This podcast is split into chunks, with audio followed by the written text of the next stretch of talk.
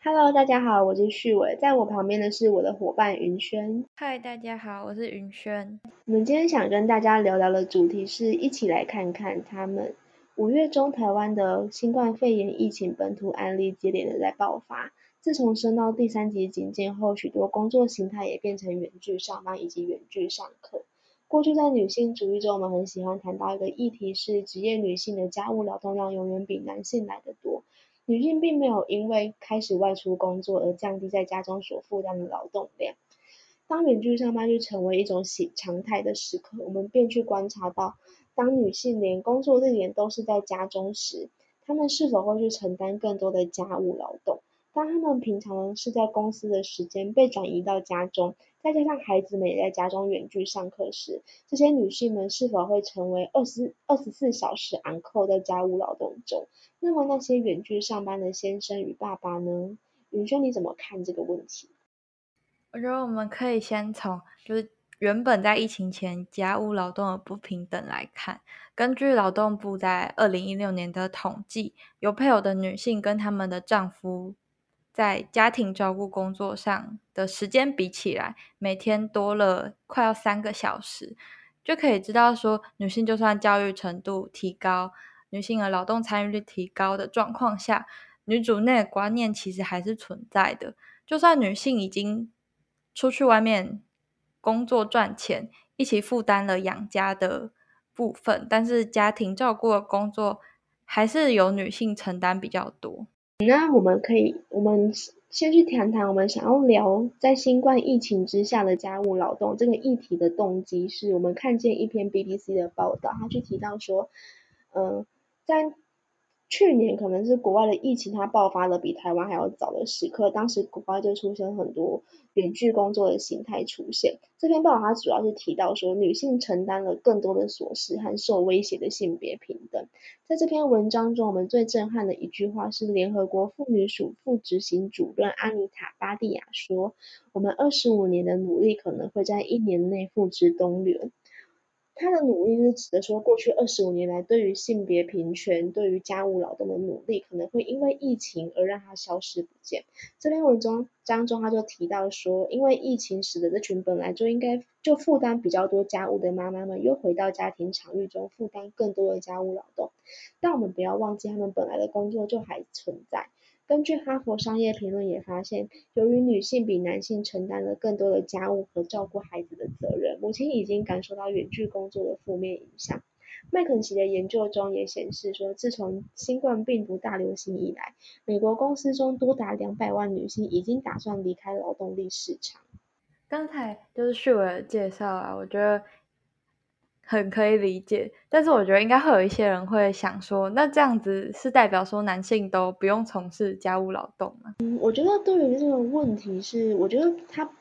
不代表的是男人不从事家务劳动，而是说我们经过这么多年的努力，我们也看到说男性越来越多投入在家务劳动中。但是社会的观念，它还是存在每个很多人的心中，更何况在面对这一个我们并不熟悉的情况，我相信没有人熟悉我们现在在疫情下很多远距工作，甚至不能不能出门的这种生活模式当中。面对这这段疫情时间，我们又回到了自己那个自己之前习惯的分工，还有以前习惯的那种性别意识当中。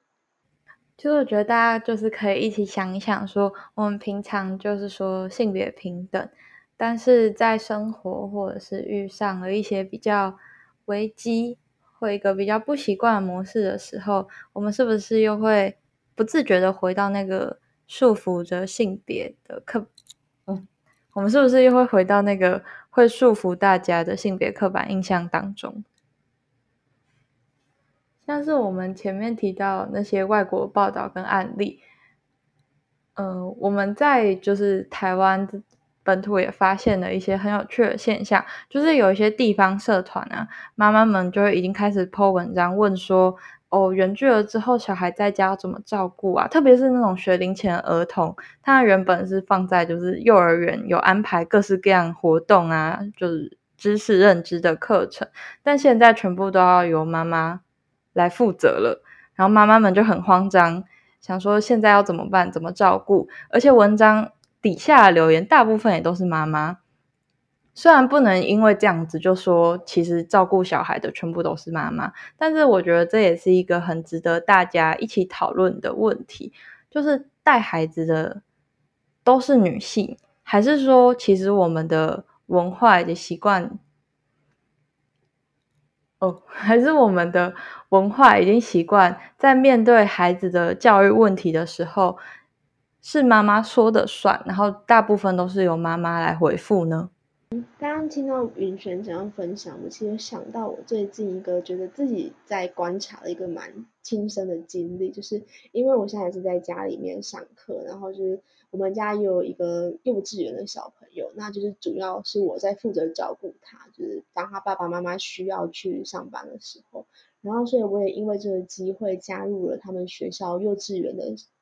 社团当中，我觉得我在那个社团当中发现一个很有趣的现象是，老师每天都会 po 上一些影片，然后给小孩子看，然后说请家长帮忙回复，说小孩子是否有看呢？po 小孩子的作品等等的。然后我觉得，即使那个社团当中，其实好像父母双方都在，但是就观察底下的留言或者是跟老师互动的人，基本上都是以妈妈为主，就是嗯。我不知道，呃，或许是每有些妈妈是主家庭主妇，或者有些妈妈是他们不是家庭主妇，但好像不管妈妈们有没有自身的工作，但是在面对现在远距的情况之下，好像比较习惯的都是由妈妈们来回复小孩子现在的生活状态或者小孩子的表现，所以我觉得这个还蛮回应到刚刚云轩前面讲的那个现象。那我觉得。当我们去谈说疫情之下女性们回到家中是否加入劳动量增加，或者是孩子的教育问题等等，我们去谈这些问题，可是我们该如何去解决它，还是我们下一步要去谈的重点。当然，我们知道说解决它不是透过我们在这里讲一讲就会发生的事情，它是一个很长期的行动。我们也看见过去十年当中，台湾的性别平等逐渐在推行，女性的地位也在被改善当中。然而，这些在疫情当中不同的社会阶层的差距又会再次的被扩大。我们回到源头来看，这是一整个社会建构的问题，它也是我们接下来想要继续谈的问题。是那些没有无法远距上班的他们，有一些工作就是其实没有办法远距，必须要亲力亲为，然后又都是女性的。大家应该马上可以想到的是幼儿保育专业，呃，在疫情严峻的时候，托儿中心还有居家托托育的服务其实都会停止，所以说这些保育员他们就没有办法在疫情严峻的情况下工作，必须要让小朋友就是让家长自己照顾小朋友。但是其实幼儿保育已经算是有较高度专业知识需求的职业，薪水跟工作也是相对稳定的，跟另外一群劳工相比，似乎已经是比较好的情况了。因为刚刚云轩提到像是幼儿园或者是幼儿保护保育员、保姆之类的这群人，我们可以再去看到相对的另外一群人是清洁工。他们也算是一另一个很典型的女性职业。他们与前面我们提到那个例子不同的是，通常从事清洁工的父母，他们多为高龄、经济弱势的妇女。他们当中其实也不少是可能是没有人奉养的长者，又或者是为了补贴家中经济而从事清洁工作。我们在学校啊、公司或是大楼、社区住宅、政府机关。机场等等很多场所都可以见到他们的踪影。然而，在这波疫情之下，许多公司远距，学校改为线上课程，这些工作机会有可能会消消失。而他们消失之后，我们可想而知是会在某种程度上冲击这群妇女们的生计。这类妇女，她们可能本来就是比较处于经济弱势的一群人。疫情又不是一天两天能够解决的事情，长此以下，他们可能会造成极大的经济负担。同样有类似危机的，还有一些打零工的妇女们，他们平时的工作机会可能来自于流水席啊、小餐馆、资源回收等等。无法远距的这些实体工作，又或者是在人口稠密区从事服务业的女性，像是超商店员、柜姐、经营服饰店、零售业等职业。也都比白领阶级的女性更容易受到疫情的冲击。讲的就是清洁人员啊，就是其实我很有共感。就是我的外婆，她也是做那种社区的清洁人员。疫情一爆发的时候，她立刻就被我们家人就是劝退，说你还是不要再去工作好了，因为她要负责打扫公共卫生清洁，所以其实还蛮危险的，会接触，可能会比大家更容易接触到那些病毒。可是因为他本身是做兴趣，就是他觉得那是对他来说算是很重要的生活的一部分。就其实他没有一定要做那份工作，可是对他来说是一个成就感跟自我实现的问题，所以他其实不愿意辞职。但假如他今天辞职好了，他其实很难以他的年纪，就是退休的年纪，要再找一份工作是非常困难的。所以我觉得刚才旭伟讲的那些话，就是真的会在眼前发生。然后刚才说的是职业，现在我们如果用数据来看疫情对妇女工作影响的话，我们可以像跟大家介绍，就是像是在美国，嗯，很多母亲因为疫情离开了职场，甚至有新闻报道就说，疫情爆发以后，美国的女性失业率在二零二零年的四月就增加到了十六趴。但其实上一次女性美国女性的失业率在两位数，是在一九四八年，非常久以前。然后汤森路透基金会也有报道说，在疫情下失业率攀升的国家里面，女性比男性更容易失业，而且疫情也会让女性平均每周比男性多花了七点七个小时在照料儿童。如果用时数来算的话，那几乎等于是这女性要做两份工作。对于女性而言，在这样严峻的处境之下，也会有部分女性放弃职场工作。嗯，我觉得就是刚刚云轩分享，让我觉得，就是我还发现有一点是男性、男性跟女性的不同是，男性他们不管在什么样的年龄层，他们都会被鼓励重回到职场当中，但是女性的处境并不是这样子的。今天女性她不管是她还年轻，可是她因为要生儿育女，或者是她已经是中年妇女，她如果家中有照顾需求，她其实是很难回到她的职场当中的。女性重回职场的成本本来就会高于男性，因为当面对到家庭、家家庭跟工作的选择当中，很多女性会被期望她们选择的是家庭，因此在这些这波疫情的影响之下，可能会导致某部分的女性永久离开劳动市场。就前面刚才就讨论到，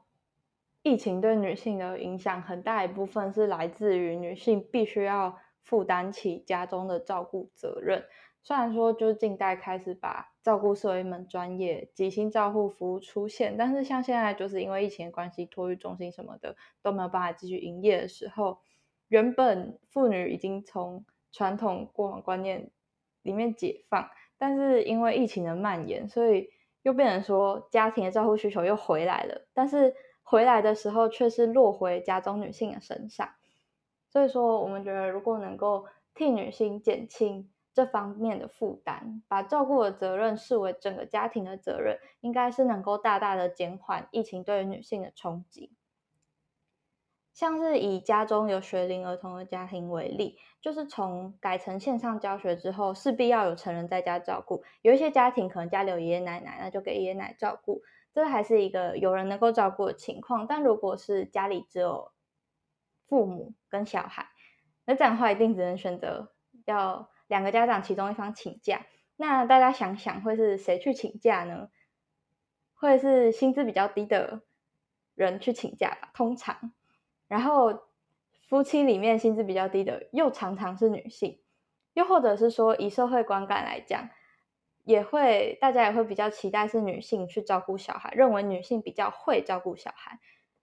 所以也比较容易是由夫妻当中的女性来请假。但这样子的情形发生了之后，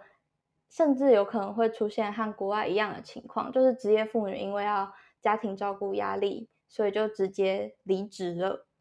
因为我国政府虽然提出了家庭照顾防疫的家庭照顾假，但是雇主其实是可以不执行的。这样的话就会让劳工的经济压力变大。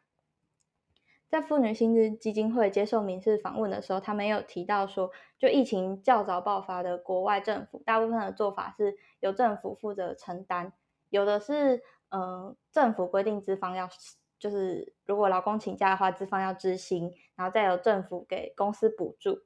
有的是没有强制公司要执行，但是只要家长请了防疫照顾假的话，就会由政府给家庭补助款。简单来说，就是由政府作为家庭的支柱，与此同时，也可以为家庭当中的女性减轻照顾的压力。嗯，我们刚刚前面就是提到的，对于在疫情之下，职业女性，不管是他们的家务劳动，或者是照顾照顾孩子的责任，或者是对于他们自己的职业会有什么样的影响？但我觉得，当我们谈这么多问题之后，我们可以一起回到性别的原点来思考，女性在这个社会上扮演的角色到底是什么？在现在疫情当中，可能生活中有一点稍微的混乱，有一些不是我们原本预期习惯的生活模式中，我们是否又很容易回到那个？之前的习惯，就是我们是否很容易回到想要依循原本的观念，让我们的呃让女性。是在家庭当中承担更多的家务劳动与照顾责任，这个点也可以去谈到说，我们的性别平等究竟是不是真的性别平等？在疫情当中，即使很严峻，如果我们都可以花一点点时间去在意那些更多不同阶级的人，不管是男性、女性、劳工阶级等等，那些我们在日子安稳的时候谈的性社会不平等，在现在这个时刻，它依然能够去被记得。或许说，我们没有办法短时间内去翻转那些深植在人心中的性别意识。但希望在这个节目过后，我们都可以去记得，性别平等它是透过前人的努力争取才能走到今天，而今天它也不会是性别平权的终点。嗯，我觉得我们其实要做的其实不是什么很大的事情，反而是在这种就是危急的时刻、特别的时刻，去关心那些照顾了家庭的人，从我们的日常生活中练习去看见我们身边的性别分工到底是怎么样进行的，然后我们可以用什么样的努力去。真实的在我们的家中落实性别平权，让我们在过往在课堂上谈的性别平等不会因为疫情而停止甚至倒退。或许在这个时候，像旭伟讲，我们没有什么很强大的影响力可以一下子改变什么。但是如果可以从自己的家庭里面的女性关心起，从自己的家庭出发，也是很具体、很有力的推动性别平等的方式。相信在疫情中，性别平等的工作也是可以透过每个人的努力继续进行下去的。节目最后祝大家平安度过疫情，以至于我们也不要忘不要忘记去关心辛苦的他们哦。